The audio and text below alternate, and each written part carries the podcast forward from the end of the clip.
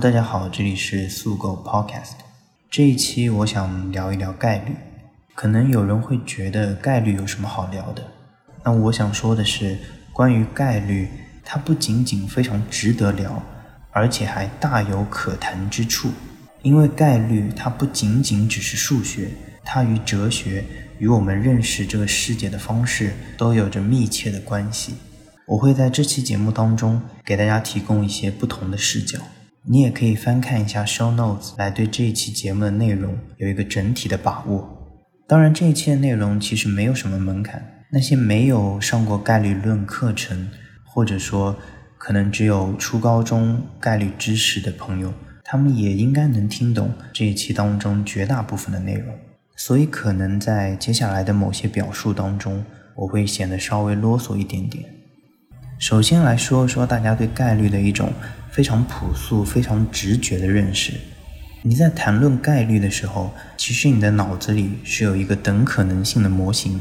比如说，你觉得一件事情它有四个可能的结果，并且它们的可能性相同，那么你就会说这四种情况发生的概率都是四分之一。我们对概率的认识一开始都是诞生在这样一种非常朴素的等可能性的想象当中。但是，这样一种等可能性的想象。其实有非常大的局限。面对复杂的世界，其实我们需要更多的视角来看待概率。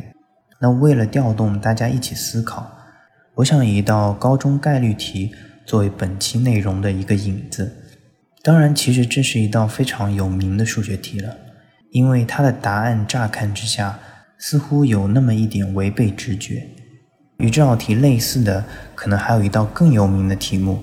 就是门体霍尔的三门问题，如果你有兴趣的话，也可以自己去了解。OK，那这道题是这样说的：一个家庭中有两个孩子，假定生男生女是等可能的，那么已知这个家庭有一个是男孩，问此时另外一个小孩是男孩的概率。你可以先暂停，自己思考一下这个问题。当然，这道题。本身是非常简单的，但它比较容易出现两个不同的答案。第一个答案呢是二分之一，认为答案是二分之一的人呢，他们往往觉得第一胎和第二胎是相互独立的，那么不管其中一胎是男是女，都不影响另外一胎是男孩还是女孩的概率，所以他们觉得另外一个小孩是男孩的概率就应该是二分之一。但这道题的参考答案是三分之一。那三分之一这个答案也非常显然，因为如果有两胎的话，那么一共就有四种可能性相同的结果，分别是男男、男女、女男、女女。由于题目告诉我们已知这个家庭有一个是男孩，那么女女这一种情况就被排除了，所以在剩下的三种情况当中，两个都是男孩的概率当然就是三分之一了。而那些一开始觉得答案是二分之一的人呢？如果听到这里，也基本上会认同三分之一这个答案。他们可能会觉得，哦，也许是我没有审清题目的意思。所以这是一道语文题吗？其实也不尽然，因为如果我把这道题做一点细小的改动，它会变得更有趣，它的结果也会在直觉上让你觉得更加不能接受。那在此之前呢，我们要先引入样本空间这个概念，因为之所以会出现二分之一和三分之一这两个不同的答案，原因很大程度上是大家对这道题目所抽象出来的样本空间不一样。当然，其实更严格的来说的话，应该是概率空间，样本空间只是概率空间的一部分。但是在这里，我们只需要有样本空间这个概念就足够了。简单的说的话，样本空间就是随机试验的所有结果所构成的一个集合。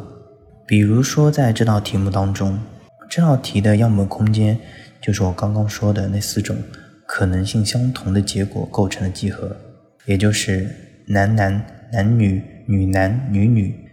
而之所以会出现二分之一那个答案，在于你所构造的样本空间只有一胎的可能性。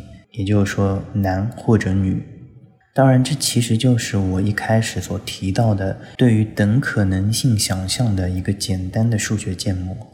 所以一旦你有了这样一个样本空间的意识之后，你就会发现更符合这道题目的样本空间，一定是把两胎的可能性都包括进来的那四种结果。好，那我们接下来来改一改这道题目，我们在原有的条件之上额外再增加一个条件，同样是一个有两个小孩的家庭，已知这个家庭有一个是男孩，并且这个男孩出生在星期一。此时，另外一个小孩是男孩的概率是多少？你可能会觉得有一点莫名其妙。这个孩子出生在星期几？难道会影响我们要求的概率吗？很不幸的是，在这里，概率的确发生了变化。这个时候，答案就变成了二十七分之十三。你可以去构造在这种情况下的样本空间。非常显然。这个时候的样本空间就比刚刚要更大了，因为我们加入了男孩出生在星期几这样一个变量，所以此时每一胎它都有十四种可能性，也就是男女两种可能性，再乘以出生在星期一到星期天这七种可能性，所以一共就十四种。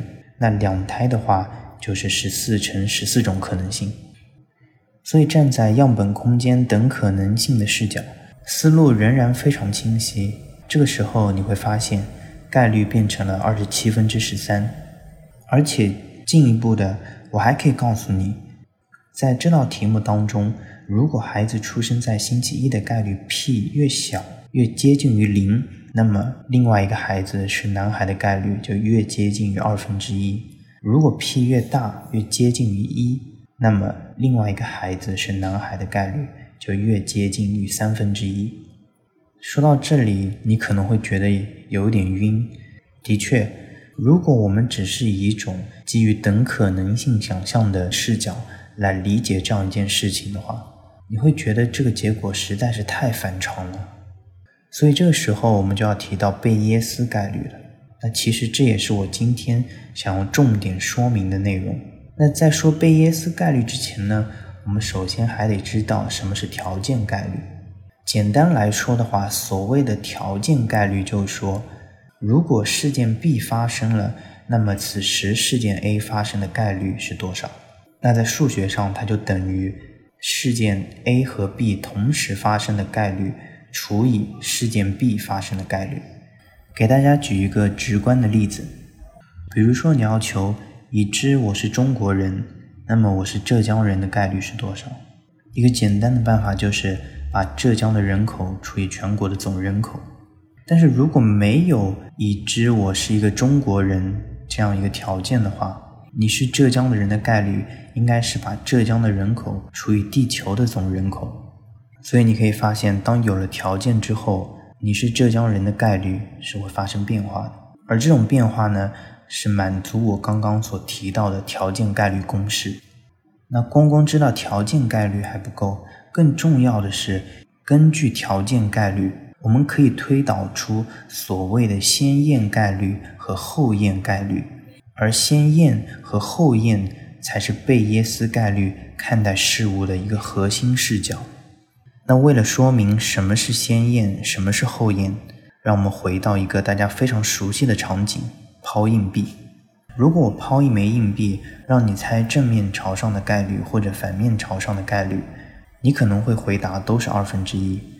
但你之所以会认为概率是二分之一，是因为你对这枚硬币有一个事先的判断，你觉得这是一枚正常的、没有被动过手脚的均匀的硬币，所以基于你的常识，你会觉得。正面朝上或者反面朝上的概率都是二分之一。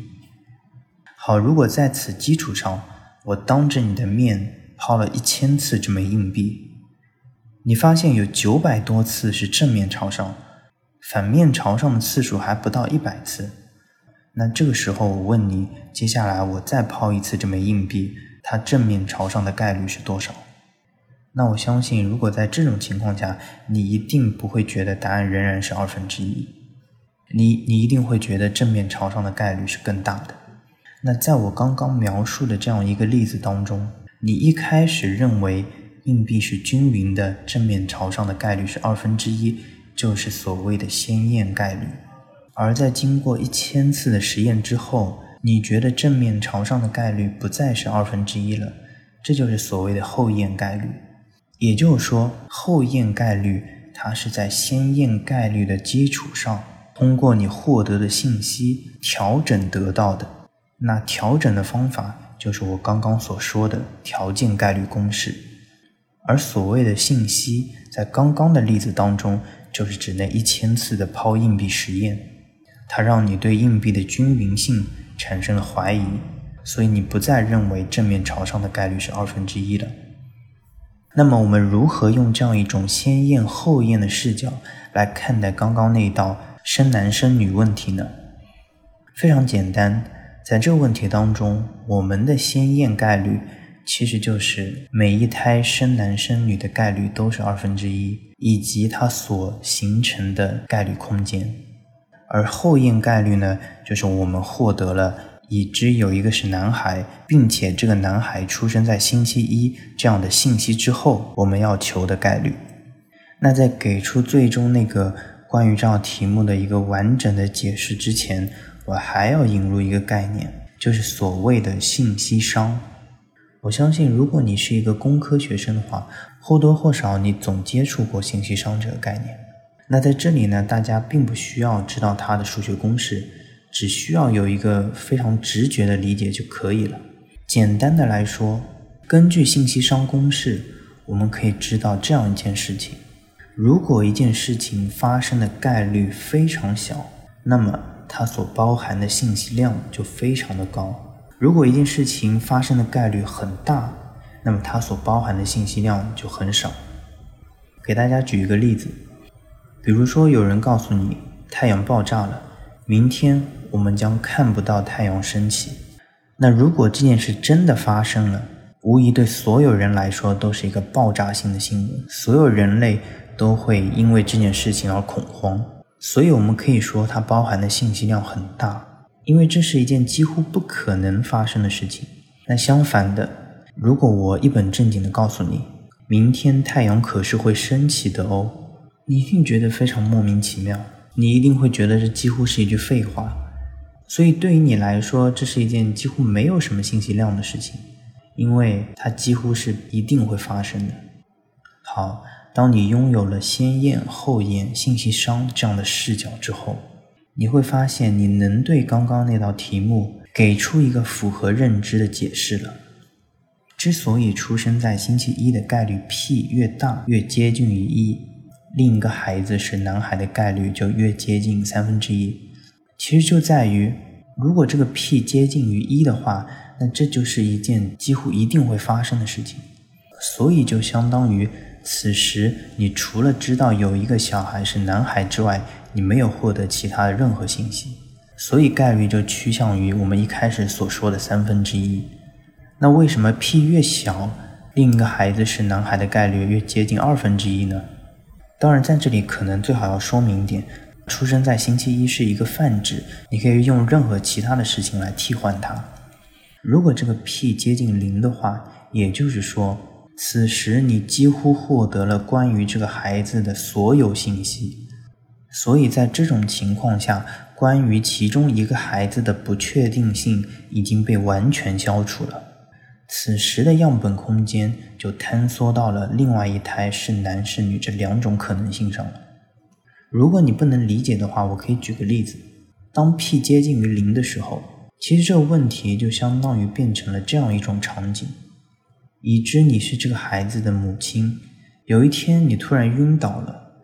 当你醒来之后，你发现你失去了一部分的记忆，你仍然知道的是你有两个孩子和其中一个孩子的所有信息，但是对于另外一个孩子，你丢失了关于他的所有记忆。那此时，如果有人问你，你觉得你另外一个孩子是男孩的概率是多少？你的回答当然是二分之一，因为此时你的样本空间就只是你失去记忆的那个孩子的可能性了。到这里，我给出了关于我们一开始那个问题的一个最终的解答。如果你好好体会一下的话，我相信你可能会发现这个问题没有一开始那么的违背直觉了。其实，在我自己思考这道题目的过程当中，我联想到了量子力学当中的观察者效应，就是说，观察者所获得的信息，它影响了被观测系统的状态。其实，我觉得两者之间是有一点相似的地方的。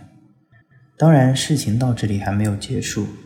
对这道题目，我所提供的一个关于概率的把握，仅仅只是一个引子而已。接下来才是这一期最核心的内容。也是可能更能为大家打开视角的一些内容。如果你觉得你需要时间自己重新思考一下上述问题的话，你可以在这里暂停，